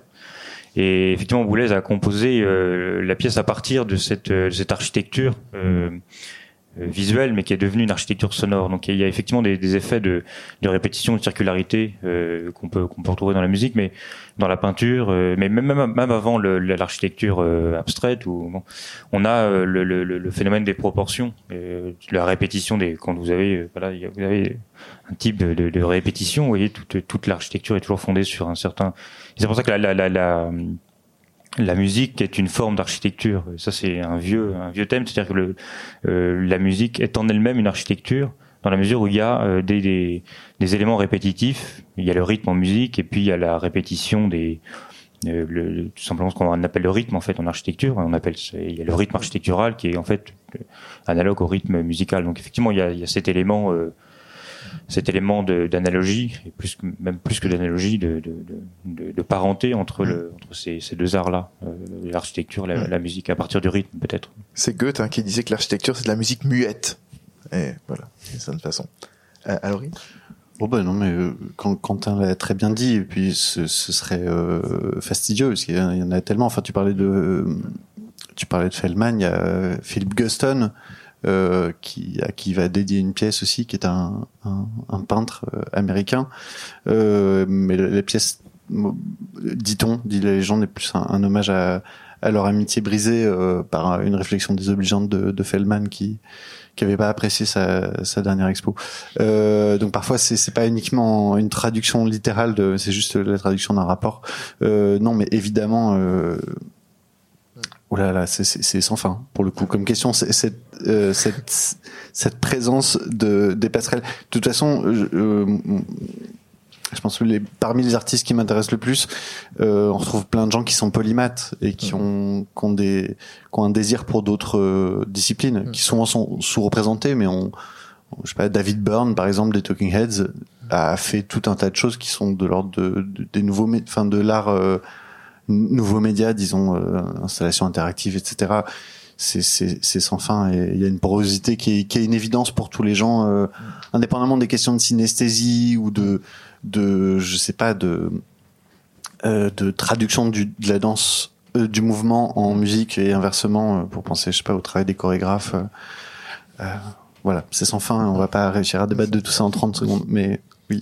Et puis on pense à cette chorégraphie incroyable de Anne-Theresa de Kersmaker, Par exemple. Euh, d'après Steve Reich, euh, Music for 18 Swans. Euh, maintenant, les questions, c'est à vous. Et comme on parle de répétition, alors n'ayez pas peur. Hein. On peut vraiment répéter les, les, choses, les redire, et différemment. Allez-y.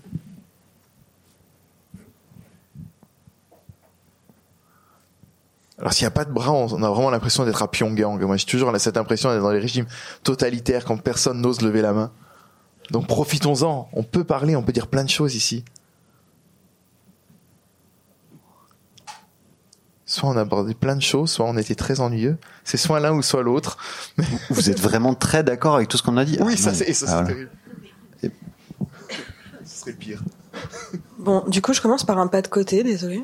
Mais ça ouvrira peut-être la parole aux autres. J'ai deux questions. On a un peu parlé en fait de la répétition des morceaux, enfin c'est-à-dire en fait de la copie, et notamment dans la musique populaire, le fait qu'on entende la même chose. euh.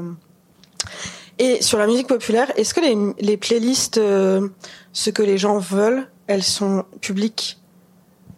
Tu veux dire les, les miennes ou Ouais. celles des gens Voilà. Mais du coup, la première question est pour vous deux. Est-ce la, que tu peux développer davantage la première partie de ta question parce que je suis pas sûr de l'avoir saisie totalement. Bah, mais c'est-à-dire, m'intéresse. euh, mais notamment les algorithmes dans les applications euh, d'écoute font ça, c'est-à-dire que on peut euh, écouter un morceau euh, pop ou un morceau Hmm. euh, reggaeton et avoir la sensation d'avoir écouté le même pendant une heure parce que l'algo- l'algorithme est allé nous chercher des choses similaires. Tout à fait. Est-ce que je peux Et me que, permettre de que dire de ça je, je vais répondre à ta. Garde le micro des fois qu'on est plus à se dire. Bon. Euh... Est-ce que tout le monde voit ce que c'est euh, l'idée de le concept de uncanny valley, la, la vallée de l'étrange? Euh, ok. Euh, quand on a quand on a commencé à, à, à penser des robots anthropomorphes et que euh, leur comportement, leur apparence euh, s'est rapproché dangereusement de celle des, des humains, euh, on a constaté euh, par l'expérience que euh, les gens étaient mal à l'aise. C'est ce qui fait que euh, quand vous voyez un, un Android, un Android extrêmement bien fait qui vous souhaite la bienvenue, euh, vous êtes mal à l'aise. Il y a un truc qui va pas. On sait pas ce que c'est. C'est ça la vallée de l'étrange. C'est quand on plonge dans la vallée de l'étrange. C'est un, terme qui a été forgé autour de, de ça, autour du concept de robotique et d'intelligence artificielle.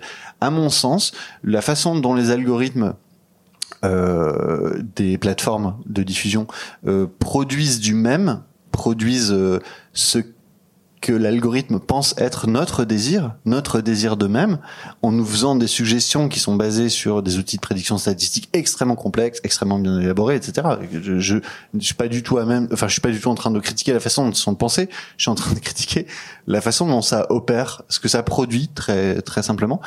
Euh, c'est un effet euh, qui n'est pas le trop beau qu'on a rencontré chez Coltrane par exemple, mais qui est justement le une, une nouvelle forme de de, de perfection étrange et dérangeante profondément qui est ça s'enchaîne trop bien. C'est trop bien pensé. Ce mix il va pas. Pourquoi il va pas? Parce que c'est parce qu'il a été parce qu'il dans le fond parce qu'il manque d'humanité parce qu'il manque d'imperfection parce qu'il manque de de- d'aptitude à la connerie euh, de, de désir de complexifier les choses. Euh, c'est ce qui fait qu'effectivement moi par exemple j'ai pas recours à ces outils pas du tout. Je, je, je n'ai aucun abonnement sur aucune plateforme parce que je, d'une part, parce que j'ai la prétention de croire qu'ils sont moins doués que moi pour savoir ce que je veux. Pourtant, ils font un très bon job. Effectivement, ils peuvent animer une soirée intégralement, mais on le saura, on le sentira, on saura qu'il y a quelque chose qui ne fonctionne pas. Je, je, je le pense euh, aussi par l'expérience. Mais de même, pour parler de ce contrat social qu'on a évoqué plus tôt dans la soirée, euh, si tu laisses DJ Random travailler, ça marche pas. C'est-à-dire si effectivement tu prends l'intégralité de la musique que, à laquelle tu as accès, que tu possèdes, que tu, que tu aimes, et que tu laisses le hasard déterminer, euh, t'as intérêt à avoir des solides amis euh, pour que ça se passe bien. Parce que quelque chose de l'ordre de la fonction de cette musique n'est pas rempli non plus par euh, l'indétermination, le hasard. Bon, je- on va pas euh, sortir euh, le cage illustré, mais donc euh, la vérité est quelque part entre les deux, j'ai l'impression. Donc sur les questions de euh, enfin sur cette question-là, sur la place des algorithmes, moi c'est ce que j'ai ce que j'ai pu observer en tant que praticien euh, amateur euh, comme tout le monde de, du recours aux algorithmes de prédiction euh, comme assistant de programmation quelque part. Euh, c'est ce qui fait que ChatGPT, je lisais ce matin que de, de plus en plus de profs, je pensais que c'était euh, léger comme phénomène, mais en fait c'est énorme. Je sais pas s'il y a des enseignants, des enseignantes dans la salle. Toi-même qui es enseignant, Quentin, tu dois commencer à avoir des papiers euh, rédigés par ChatGPT. Je mesurais pas à quel point c'est présent, mais en fait il y a de plus en plus de papiers qui sont produits par des étudiants euh, paresseux ou qui ont envie de s'amuser. Euh, et les, les profs s'en rendent compte quand même. Ils s'en rendent compte. Ils n'ont pas besoin forcément des outils de détection euh, qui sont proposés pour identifier si oui ou non ça a été produit par un algorithme. Ils s'en rendent compte pourquoi et ils le décrivent comment euh, En disant que c'est profondément ennuyeux. Je peux pas dire mieux. Et j'aime les machines. Je, vis avec et, et je les chéris, mais elles produisent de l'ennui.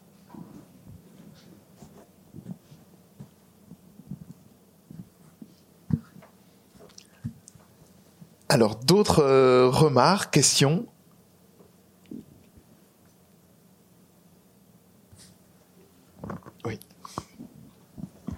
J'ai une question, je sais pas trop si ça rentre dans le thème de la soirée. Je pense, euh, puisque le thème c'était pourquoi on aime écouter des musiques et les réécouter. Moi, je pense aux, musiques qu'on nous met dans la tête. Et après, même sans mini-disque, même sans, dispositif technologique, elle est là, elle se répète. On- à la limite, on aimerait bien ne pas la réécouter, mais on se la rejoue soi-même en quelque sorte. Est-ce qu'il y a quelque chose qui caractérise ce genre de musique-là? Parce que j'ai l'impression qu'il y a certains consensus sur ces musiques que, une fois qu'on les a dans la tête, elles se répètent. Les, les vers d'oreille ou les, les scies, on appelait ça une scie musicale Ouais, avant. Je sais pas si les gens se souviennent de cette expression. Moi, je peux vous dire juste une chose, c'est que euh, il m'a été scientifiquement prouvé par l'expérience que la meilleure façon de s'en débarrasser était de les chanter. Donc pour celles et ceux qui ont un problème de cet ordre et qui ont I'm a Barbie Girl dans la tête, Voilà. il faut juste le chanter. I'm a Barbie. Ça va mieux après. Ah ouais. Eh bah oui, désolé, pas désolé. Voilà.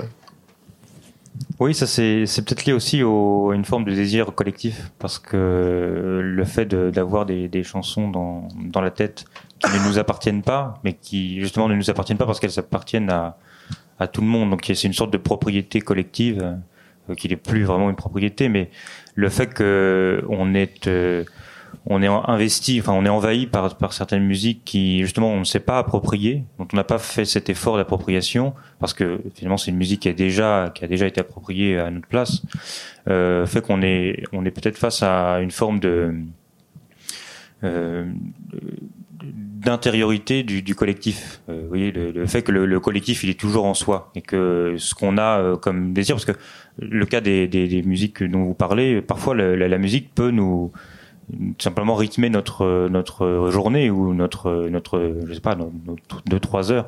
C'est-à-dire si vous avez cette musique en tête euh, pendant plusieurs heures, effectivement vous avez peut-être que vous aurez envie de la de la de la faire passer euh, rapidement, mais en réalité vous ne la ferez pas passer parce que ça fait partie quelque part de votre euh, de votre ancrage ou de votre appartenance à une certaine culture.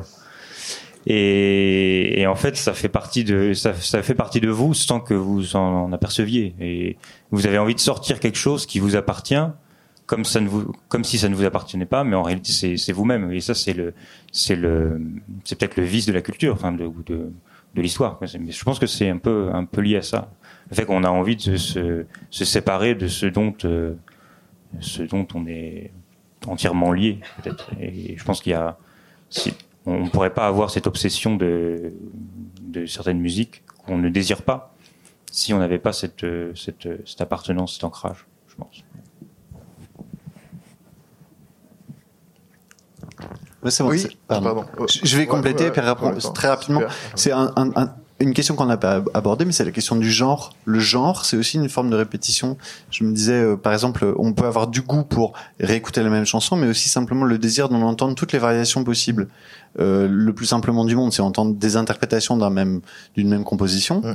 euh, dans un, désir complétiste, euh, encyclopédique. Euh, mais si on élargit, ça peut être entendre toute l'acide, par exemple, toute l'acide house. Parce que finalement, c'est à peu près toujours les mêmes procédés. Hmm. Euh, plus on regarde de loin, plus on voit que tout ça fait partie d'un d'un même ensemble. C'est aussi une façon de combattre euh, l'ennui de la répétition en allant en, en, en, en ouvrant. Vous voyez ce que je veux dire? Je vous écoute. Euh, ouais, du- tout à l'heure, vous aviez dit que hum, du coup, euh, la musique, ça touchait aussi, euh, enfin, la partie du cerveau. Je sais plus non plus Le- quelle partie. Lobe frontal. préfrontal. Frontal, frontal, préfrontal. Voilà. Gauche. Et euh, Voilà. du coup, est-ce que, euh, est-ce que ça touche aussi euh, d'autres sens que l'ouïe Et par exemple, est-ce que des personnes qui sont sourdes ou malentendantes, est-ce qu'elles peuvent apprécier aussi euh, la musique, enfin, ou pas? Bah, enfin, oui, bien sûr. Point. non, mais tu veux répondre à ça? Alors, j'ai j'ai pas de- d'informations précises à, pour ce, ce cas de figure-là, mais euh, il, est, il est évident qu'on on perçoit la musique avec, avec tous nos sens, euh, dans la mesure où quand, euh, quand vous entendez un son, euh, il a un certain timbre, ou un, un, instrument, un certain timbre, un, un, grain. Et ce grain, il est lié très souvent à une, sur, une certain type de surface tactile, par exemple. Et si vous avez une voix, quand vous reconnaissez une voix, même indépendamment de la musique, euh, vous avez un, un, grain de la voix, hein, ce qu'on appelle le grain de la voix, c'est lié à une, une, déjà une surface. Et en fait, vous pourriez euh, vous écouter avec votre, votre avec votre main. Oui, vous vous écoutez euh, ce que vous entendez avec euh, le toucher, comme, comme, si vous pouviez toucher le l'instrument qui joue. Voyez. Donc quand on vous distinguez les différents différents instruments, une guitare électrique, ça a un son qui peut correspondre à une certaine surface. Euh, un violon, ça correspond à un autre type de surface, peut-être plus lisse, vous voyez, qu'un qu'un instrument plus euh, qui, qui, grésille ou qui, qui est plus rêche. Oui. Donc en un sens, l'oreille, elle est liée. Euh, alors pour prendre simplement l'exemple du, du, toucher, elle est liée au toucher dans ce sens-là, mais elle est également liée euh, euh peut-être à l'odorat, à l'ouïe. Il y a tout un, il y a une synesthésie. Hein, tu parlais de la synesthésie tout à l'heure. Euh, on perçoit euh, avec son corps, mais pas simplement avec l'oreille. Donc, si on percevait simplement le, le, son avec les avec les oreilles, en un sens, on, on ne percevrait pas euh, vraiment la musique. On percevrait quelque chose d'abstrait, un objet indépendamment du, du, du corps en fait avec lequel on, on perçoit. Donc ça, je trouve que c'est vraiment intéressant. Et ce sont des choses qui sont pas toujours très, enfin très thématisées ou très très très connu ou très reconnu comme, comme tel. Mais je crois que c'est important de, de le dire. Hmm. Complètement. Le musée de la musique juste à côté fait des installations dans le musée justement pour euh, pour, pour toutes ces personnes, pour comment on, on accède à la musique par d'autres biais. Euh, c'est assez remarquable comme comme dispositif de, de muséographie. D'autres euh, d'autres questions? Sinon, je pense qu'on va pouvoir. Ah, une dernière ah, Super. Oui, c'était un peu pour rebondir sur les euh, sur les playlists aussi. En fait, au même titre que les que les playlists qui sont faites pour euh, pour voilà montrer tout ce qu'on peut aimer après euh, après avoir aimé un morceau, toutes les ressemblances qu'il peut y avoir, etc. Par contre, quand on aime un morceau, par exemple d'un album, et que l'artiste a tendance à faire toujours un peu la même chose, bah, pour le coup, ça a l'effet complètement inverse. Et du coup, enfin, je sais pas si c'est quelque chose auquel vous aviez réfléchi euh, déjà. Comment on peut à la fois autant aimer réécouter un même morceau et autant détester entendre un peu la même chose sur un même album d'un même artiste, en fait? Amour-haine. Euh...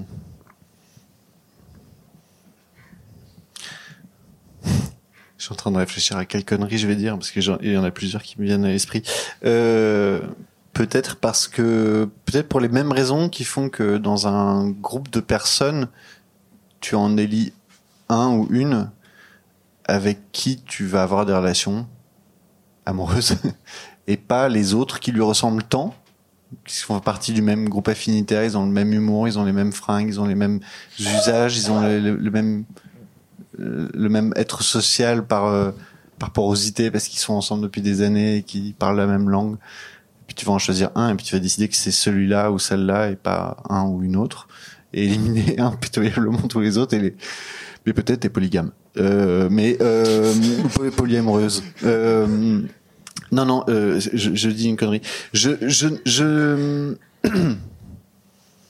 en fait, j'arrive pas à être en relation avec ce que tu dis totalement parce que ça m'est étranger. Mais peut-être précisément parce que j'ai moi une pulsion complétiste très forte et que par exemple je chéris, mais c'est peut-être une, une, posture. Euh, je chéris toutes les musiques, euh, même celles qui sont mineures, médiocres, euh, et précisément plus celles-là, mais je pense par goût instinctif de des petits oiseaux brisés, cassés, des, des, des gens malades qui vont pas bien. J'ai toujours envie de savoir, mais ça, probablement ça participe aussi d'un désir de, de valoriser ce qui ce qui l'est moins. Euh, c'est ce qui fait que je vais je vais jamais aimer les tubes et je vais aimer la face B euh, ou la face C euh, quand il y en a une ou la D prime mais ça c'est bon c'est très très personnel. J'ai pas de j'ai pas du tout de d'éclairage théorique à fournir là-dessus et pour répondre à ta question sur les playlists non évidemment elles sont pas publiques parce que j'ai aucun outil pour les rendre publiques euh, mes playlists. Mais bon, tu sais très bien ce qu'il y a dessus. Girls Just Wanna Have Fun. Bah, d'ailleurs, je crois que cette playlist s'appelle Girls Just Wanna Have Fun, ce qui est un peu naze, mais il est vrai que c'est souvent, souvent euh, mes copines qui viennent euh, râler euh, parce que parce que je passe pas ce qu'il faut. C'est vrai que si on avait accès aux playlists de tout un chacun, on se rend compte Ça que, en révélerait énormément Ouais. sur nos. que Boulez et Francky Vincent peuvent se retrouver chez la même personne, par exemple. Effectivement, ça.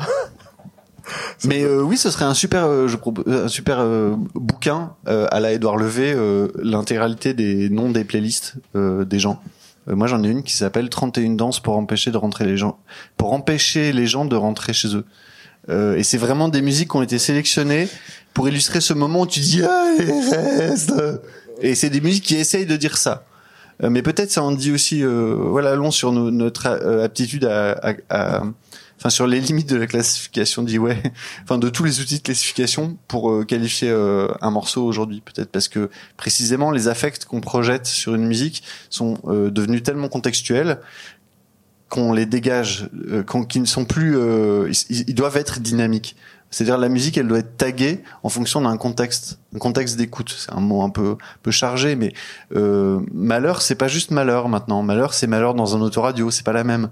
Ou c'est malheur euh, en sortant de soirée, en rentrant. euh, c'est et ça, c'est aussi une, des- une des révolutions qu'a amené le, le, le, le disque. Euh, c'est la possibilité de, de voilà de, de reproduire dans un espace acoustique donné euh, un morceau de, mille façons différentes parce qu'il sonnera pas pareil sur un autoradio dans une voiture sous la pluie, dans le casque de ta voisine dans le métro ou euh, sur une chaîne hi-fi dans la cuisine euh, pendant une fête. Ce sont des expériences différentes, des expériences intimes différentes qui peuvent être associées à des affects différents. Bon, il y a des percepts différents, mais pour des raisons là pour le coup purement acoustiques. Quoi. Est-ce qu'il y a d'autres questions? Sinon, je pense qu'on va pouvoir conclure. Euh, évidemment, euh, vous remercier. Euh, Alori et Quentin d'avoir été avec nous. Alors, je rappelle donc Alori, euh, ton prochain spectacle, ce sera donc Jack euh, en 2024, un petit passage par la Villa Albertine euh, dans les prochains mois. Il y en aura d'autres avant, Work Songs en 2023. D'accord. En 2023. Et Quentin, ton bouquin, c'est donc de la répétition. Ça tombait bien. Euh, édition MF, évidemment, pour tous celles et ceux qui voudraient euh, se le procurer.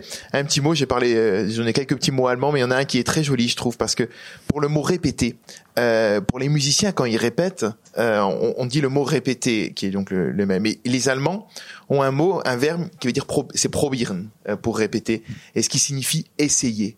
Et je trouve que justement, ça c'est peut-être le un bon au moment où on a toujours envie d'écouter les mêmes choses ou de faire les mêmes choses, ben essayons peut-être d'autres choses pour en, en, en répétant. Voilà une petite fin euh, euh, avec ce, ce terme et de vous donner rendez-vous pour la prochaine conférence. Alors ce sera le 4 avril à 19h30 avec toujours un thème incroyable. hein. Euh, Peut-on partager son écoute? Et euh, donc de nouveau, ça serait le la prochaine pop conf et elle sera animée. euh, je ne serai pas là, mais elle sera animée par une excellente journaliste. Elle s'appelle Juliette de Garden. Elle vient de Suisse rien que pour vous, euh, avec peut-être de nouveau cette même disposition qui nous faisait penser un peu, excuse-moi, euh, euh, à Laurie, quand tu présentais Jacques, tu parlais des alcooliques anonymes pour ceux qui euh, étaient hum, passionnés par la, la répétition euh, en musique des mêmes genres, n'avaient peut-être un peu l'impression d'un dispositif similaire ce soir. En tout cas, n'hésitez pas à nous retrouver pour prendre un verre a- après euh, et continuer l'échange si vous le souhaitez. Un grand merci de votre fidélité à ceux qui sont là et évidemment à ceux qui nous écoutent pour Arte Radio. Merci à toutes et à tous.